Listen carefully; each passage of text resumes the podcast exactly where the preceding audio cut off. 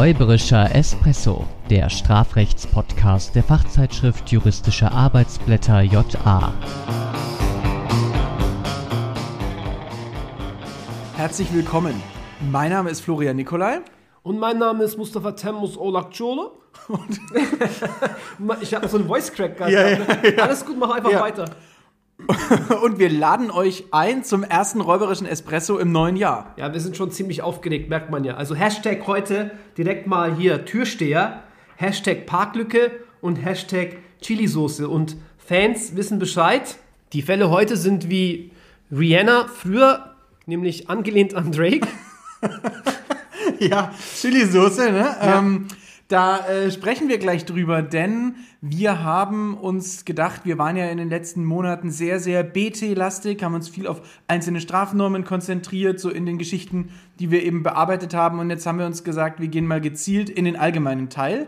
Äh, heute in Richtung Notwehr. Ja, so allgemeiner Teil. Da war ich eigentlich immer ganz schlecht, weil musste man ja vor die Klammer ziehen. Und in Mathe war ich nie so gut. Wir steigen mal wirklich mit schlimmen Karlauern wieder ein. Gut, äh, ja, Notwehr, aber ich habe mir gedacht, falls du dich gefragt hast, äh, wie ich jetzt heute auf dieses Thema kam, ähm, ich habe wirklich letzte Nacht, nee, vorletzte Nacht, hatte ich einen Albtraum. Es war kein echter Albtraum, also ich habe echt, äh, ich bin aber aufgewacht und war nachdenklich gestimmt, weil ich an Das könnte ein Titel meiner Biografie sein. Ich bin aufgewacht und war nachdenklich gestimmt. Nee, ich habe nämlich wirklich davon geträumt, wie ich mal wieder, und deswegen äh, das, ähm, Hashtag Türsteher, nicht in den Club gekommen bin. Also mit 18, 19. Ah ja. Das war wirklich, Achtung, Klischee, ja, also hier, äh, Person mit türkischen Wurzeln kommt nicht in den Club. Ähm, und das hat mich früher wirklich auch verletzt. Das war auch wirklich ein Problem. Also man hat sich da immer schön vorbereitet äh, und da fertig gemacht, schick gemacht, Musik gehört, sich motiviert auf den Abend und so weiter. Genau, vorgeglüht. Und dann stand man vor dem Club und dann hieß es plötzlich, hey, mh, dein Gesicht gefällt mir nicht oder deine Schuhe gefallen mir nicht oder ja, du kommst halt heute nicht rein. Also ganz klassisch eigentlich und da hat man immer nachgefragt, wie sieht das so aus? Also früher hat man das ja auch wirklich relativ explizit teilweise auch formuliert, also dass man eine bestimmte Haustürpolitik hätte Ja. und äh, da bestimmte Personen nicht reinlassen würde. Da gab es auch noch nicht so diese Sensibilisierung für Diskriminierungsgeschichten, AGG Ja. und so weiter. Ja, und ich denke mal auch, dass da schon die gewisse äh, publik gewordene Fälle, Einzelfälle der Eskalation auch eine Rolle gespielt haben dürften, weil dann hat man natürlich gesehen, da, da fühlen sich Menschen vielleicht wirklich auch ungerecht behandelt. Ja. Das heißt natürlich aber auch nicht, dass sie gegebenenfalls zuschlagen dürfen, aber das ist genau eben die Frage, die mich dann sozusagen damals schon, das war auch unter anderem im ersten, zweiten Semester herum, äh, ja, beschäftigt hat.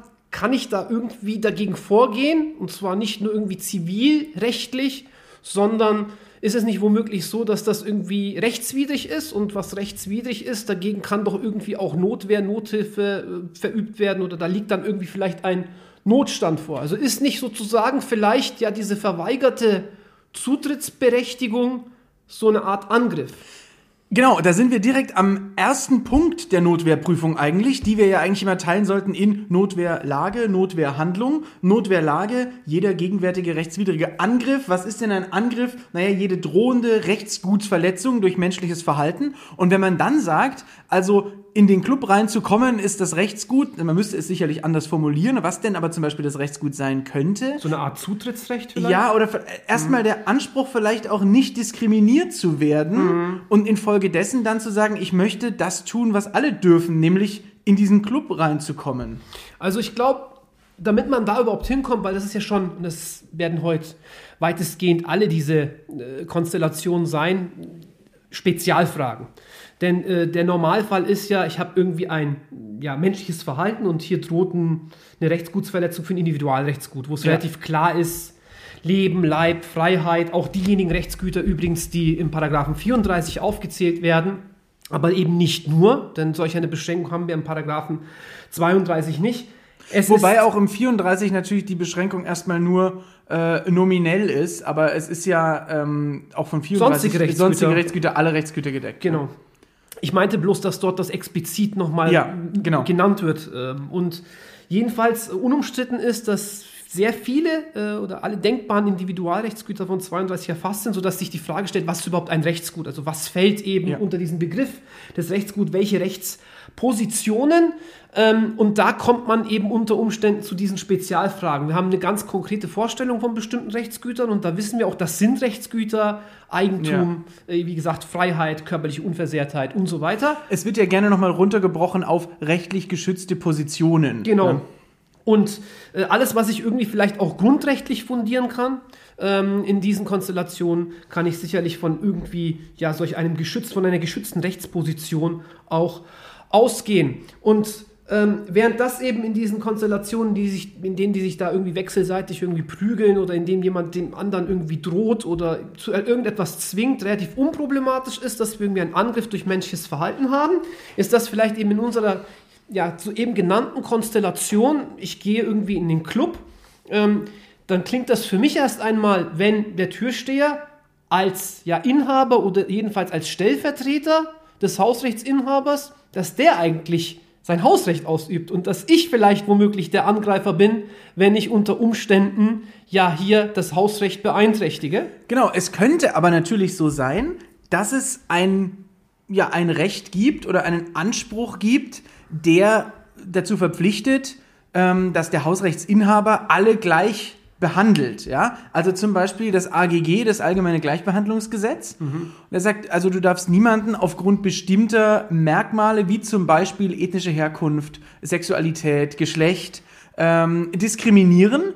Und so ließe sich dann natürlich der Angriff auf diesen Anspruch konstruieren. Und man sagt, wenn man es rein daran festmacht und nicht sagt, naja, also ähm, du bist äh, noch nicht 18 Jahre und darfst deshalb nicht rein, dann wäre das sicherlich eine gerechtfertigte Altersdiskriminierung. Aber wenn man es rein daran festmacht, äh, wie jemand äh, aussieht, ähm, w- w- ob man ihm eine, eine ethnische Herkunft in ihn hineinliest, ob die nun da ist oder nicht, dann könnte man ja sagen, ich greife diesen Anspruch, diesen Recht auf dieses Recht auf nicht diskriminiert zu werden an. Und wenn man das bejaht, könnte man ja auf die Idee kommen, dass das dann ein Rechts, äh, ein, ein äh, notwehrfähiges Rechtsgut ist. Das Problem ist natürlich, was ist denn die Notwehrhandlung dagegen? Was beendet denn diesen Angriff? Ja, das wäre die eine Frage. Also verprügel ich den dann und ver verschaffe mir irgendwie gewaltsam Zutritt oder äh, äh, komme ich irgendwie durch die Hintertür oder was auch immer? Also äh, steige ich dann durchs Fenster ein und Ja. ähm, das ist äh, der eine Punkt. Der andere Punkt ist natürlich auch, dass äh, die eine Frage ist, liegt jetzt hier irgendwie äh, ja, ein Verstoß gegen das Diskriminierungsverbot vor und ähm, habe ich dann aber auch automatisch darauf gründen ein Zutrittsrecht und das wird jetzt zivilrechtlich, wenn ich das noch richtig im Kopf habe, verneint.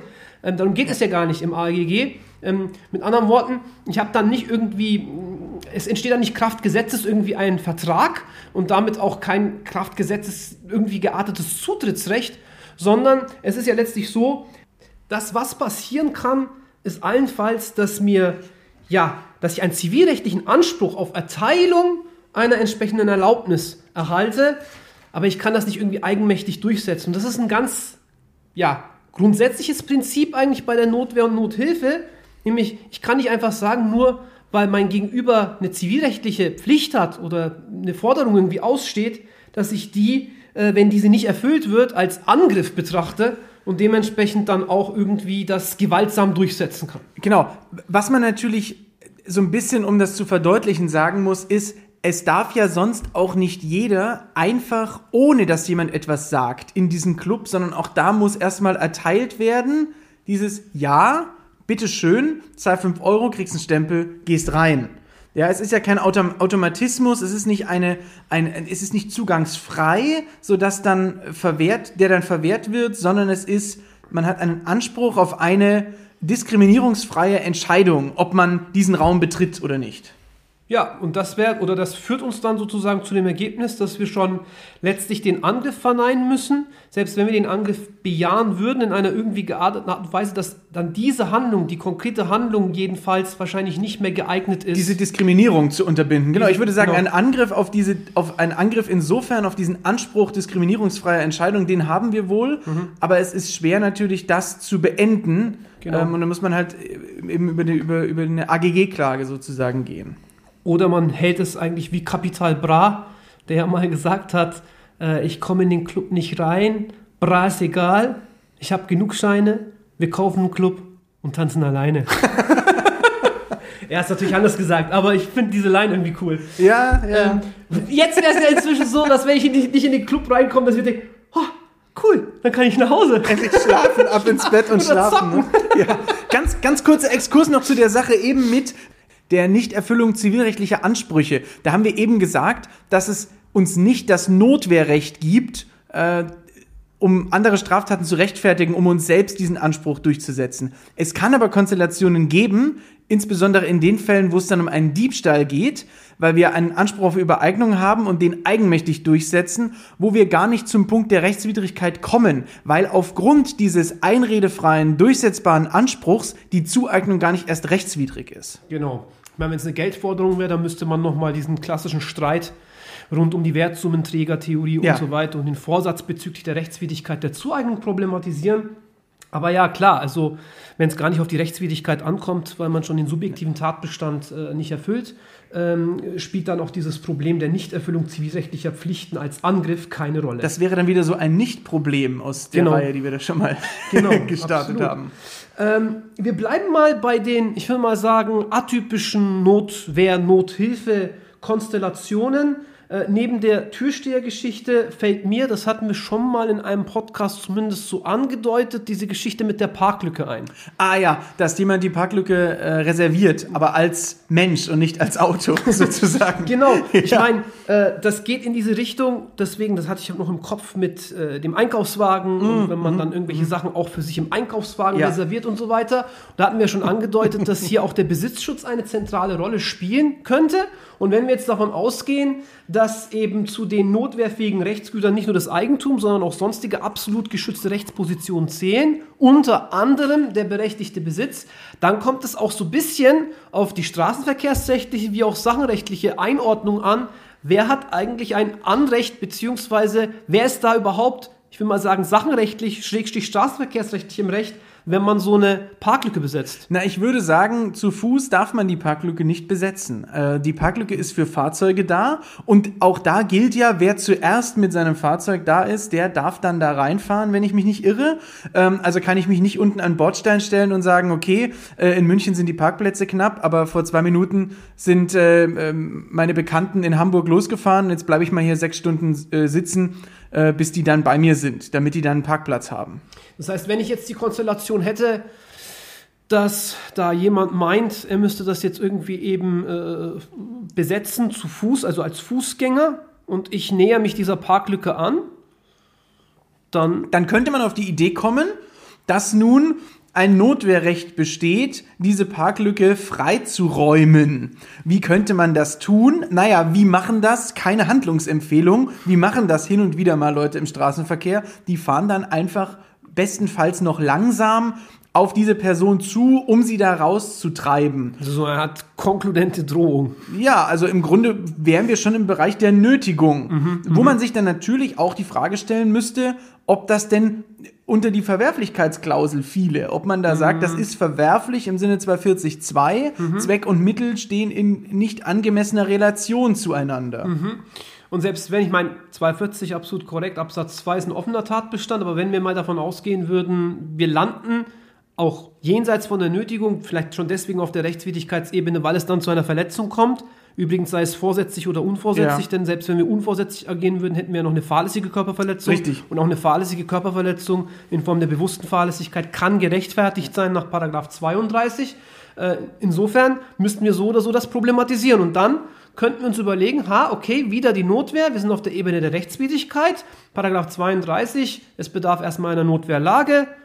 Ich wiederhole es nochmal, wir brauchen einen gegenwärtigen rechtswidrigen Angriff und jetzt wieder der Angriff wie jede drohende Rechtsgutsverletzung. Und jetzt die Rechtsgutsverletzung, hier womöglich das Der- Anrecht oder das Ja. Gebrauchsrecht. Das Gebrauchsrecht dieses Parkplatzes. Okay, das, das wäre dann praktisch der Anknüpfungspunkt für den äh, Angriff im Sinne dieses Gemeingebrauchs, weil es ja auch ein öffentlicher Parkplatz ist. Ich meine, unproblematisch wäre, wenn es irgendwie der Privatparkplatz einer der beiden Personen wäre.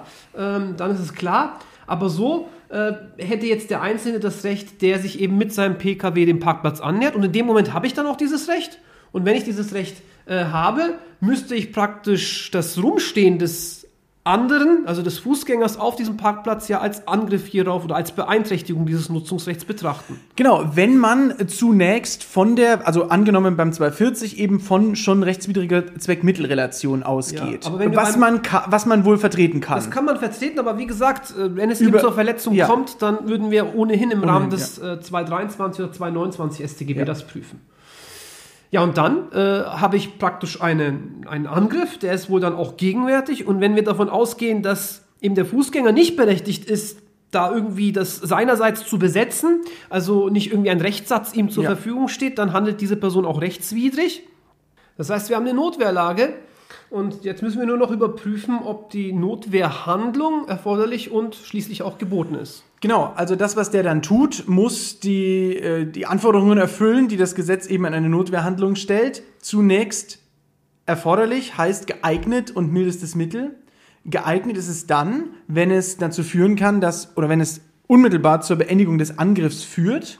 Bei objektiver Ex-ante-Prognose, ja. Und das sieht in dem Fall schon so aus, denn dieses darauf zufahren wird ja in den meisten Fällen dazu geeignet sein, dass jemand dann eben beiseite geht oder springt oder den Platz eben freiräumt. Genau, ob es dann noch das mildeste Mittel ist, mal sagen bei einem Stundenparkplatz oder was auch immer, ähm, das wird dann der Einzelfall entscheiden, aber kann es mir jedenfalls gut vorstellen, dass es Konstellationen geben kann, in denen wir auch, wir wissen ja, beim Notwehrrecht gibt es keine Güterabwägung, sondern es kommt eben wirklich auf das mildeste Mittel innerhalb eines gleich, also das relativ mildeste Mittel innerhalb der zur Verfügung stehenden Mittel an. Und da sind durchaus Konstellationen vorstellbar, in denen man dann auch so eine Erforderlichkeit bejahen könnte. Es muss ja gleich geeignet sein. Genau. Und äh, wenn man jetzt sagt, okay, man hat, man braucht diesen Parkplatz jetzt, das Genau. ist ja bei Parkplätzen meistens so, Genau. äh, dann kann es schon dazu führen, dass dann eben das Verständigen von Behörden äh, zeitlich äh, Genau, und wenn nicht er, gleich wenn er auf einen ist. nicht hört, also wenn man die ganze Zeit auf ihn zufährt, dann noch mal vielleicht rausschreit und sagt, jetzt weg da, ne? Parkplatz gehört mir und so weiter. Ähm, aber man merkt schon, das ist ja irgendwie trotzdem alles ein bisschen abstrus. Also Ja. wir reden hier die ganze Zeit drüber, als wäre es das Normalste der Welt. Ich meine, dieses Ja. Eskalationspotenzial da auch, das da drin steckt. Und deswegen gibt es ja noch das Korrektiv der Gebotenheit. Genau, das ist dieses sozial-normative Korrektiv. Und da gibt es ja nur spezielle Fallgruppen, in denen wir sogenannte sozialethische Einschränkungen des Notwehrrechts ähm, vornehmen. Und das ist unter anderem in den Fällen der Fall, in denen das angegriffene und das verteidigte Rechtsgut zueinander in einem krassen Missverhältnis stehen. Das ist sozusagen so eine Art, ja, wie man sagen, verkappte Abwägung dann noch hinterher, ähm, die letztlich daraus äh, resultiert, dass die Gebotenheit oder die ganzen Gebotenheitsfallgruppen eigentlich in einem engen Zusammenhang stehen mit den Legitimationspfeilern der Notwehr. Ja, Und wenn wir jetzt letztlich sagen, da fallen bestimmte Aspekte der gesetzgeberischen Vorabwägung weg, ähm, dann macht es oder dann ist es vielleicht durchaus sinnvoll,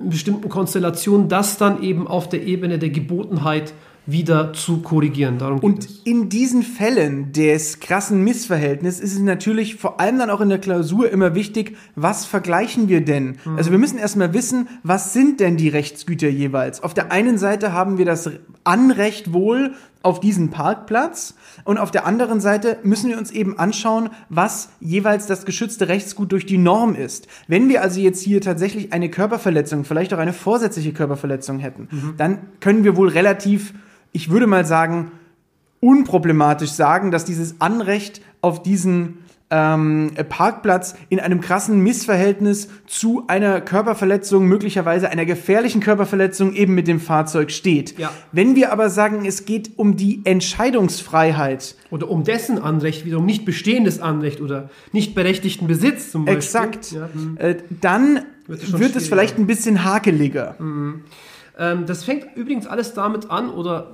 da ist, mal sagen, schon ein Indiz dafür, dass wir es schon eben auf der Ebene des Rechtsguts oder auf der Ebene des Angriffs schwer tun. Exakt. Also das korrespondiert ja auch äh, in gewissem Grade damit, äh, wo ich auch oft schon von Studierenden gefragt, liegt nicht hier schon irgendwie nur ein Bagatellangriff vor, der uns dazu führen müsste, dass wir schon den Angriff verneinen? Naja, das ist eben, wie gesagt, äh, so eine Frage. Aber sicherlich vertretbar Sicherlich in diesen Fällen, vertretbar, auf jeden absolut. Fall. Also ähm, umso genauer muss man dann eben auf der Ebene der Notwehrhandlung äh, gucken. Wenn man ein bisschen mehr schreiben will, dann ist es vielleicht äh, zweckmäßig aus klausurtaktischen Gründen den Angriff erstmal zu bejahen, um so dann vielleicht hinten raus äh, die Gebotenheit zu verneinen. Aber Äh, dass das miteinander korrespondiert, ist klar. Also das, das steht nicht vollkommen beziehungslos nebeneinander.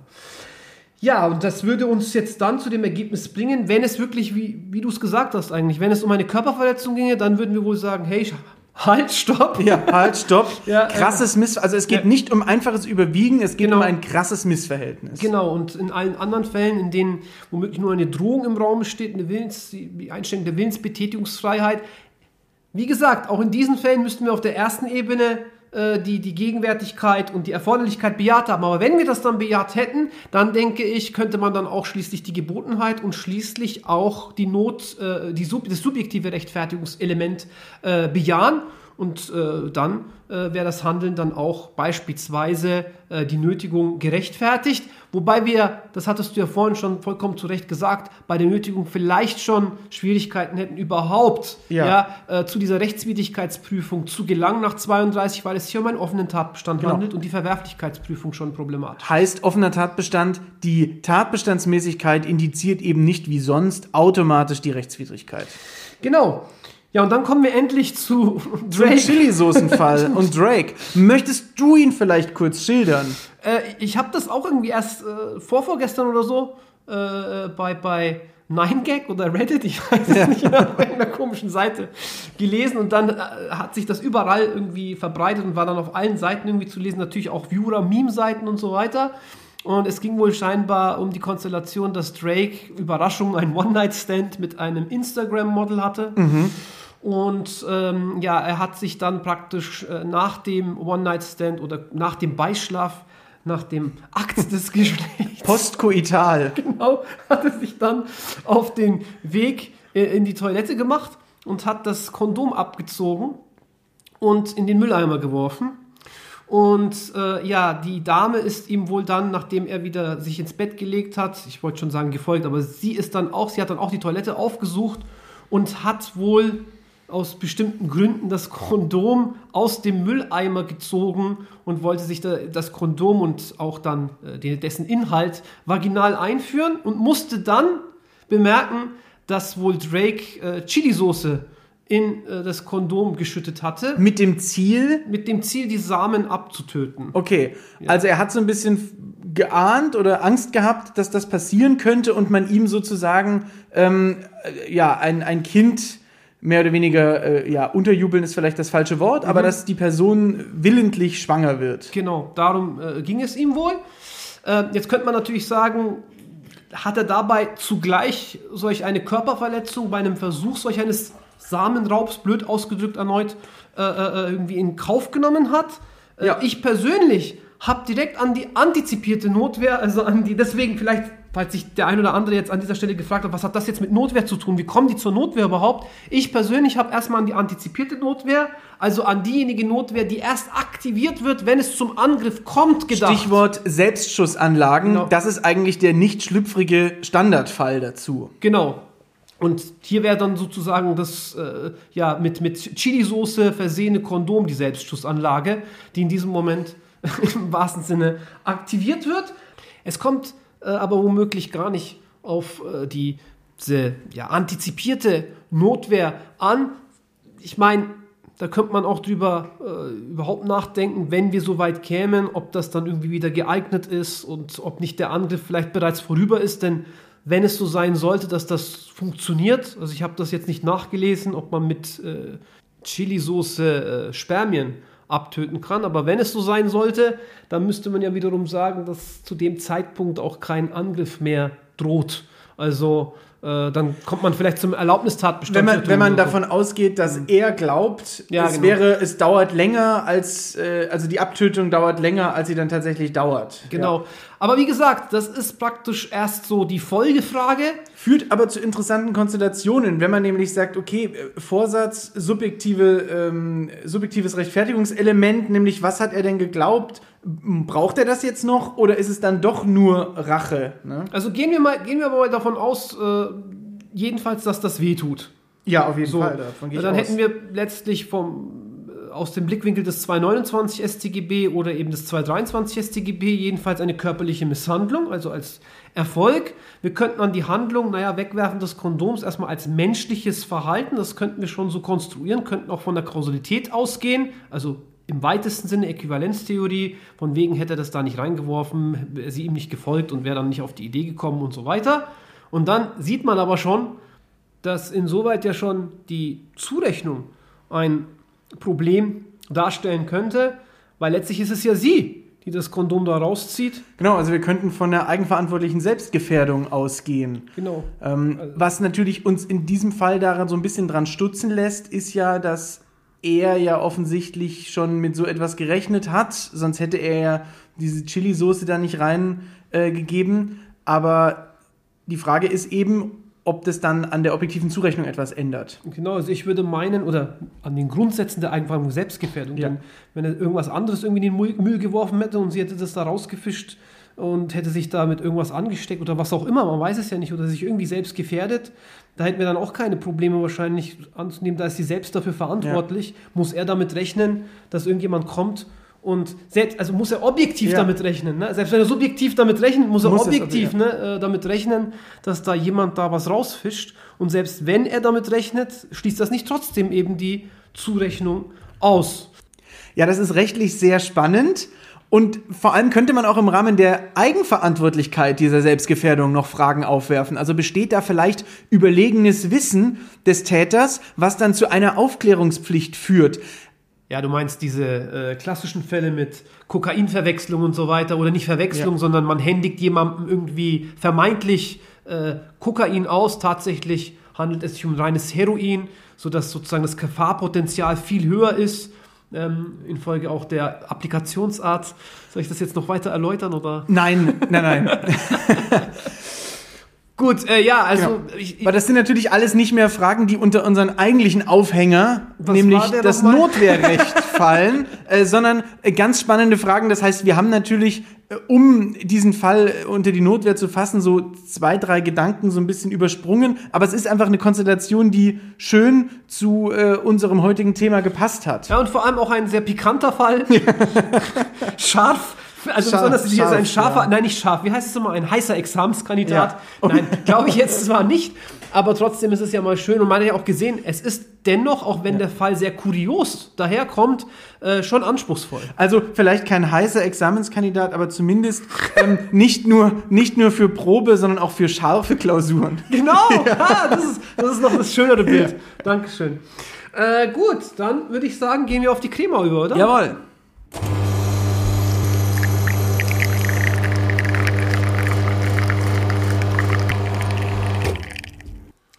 Eine diskriminierende Zutrittsverweigerung rechtfertigt regelmäßig nicht den gewaltsamen Zutritt zu der entsprechenden Einrichtung, wie auch im Allgemeinen die Nichterfüllung zivilrechtlicher Ansprüche nicht als Angriff im Sinne des Paragraphen 32 StGB betrachtet werden kann. Das rechtswidrige Besetzen einer Parklücke durch Fußgänger kann zwar einen Angriff darstellen, allerdings ist in diesen Fällen mit Blick auf ein krasses Missverhältnis der Rechtsgüter ein besonderes Augenmerk auf die Frage der Gebotenheit der Notwehrhandlung zu legen.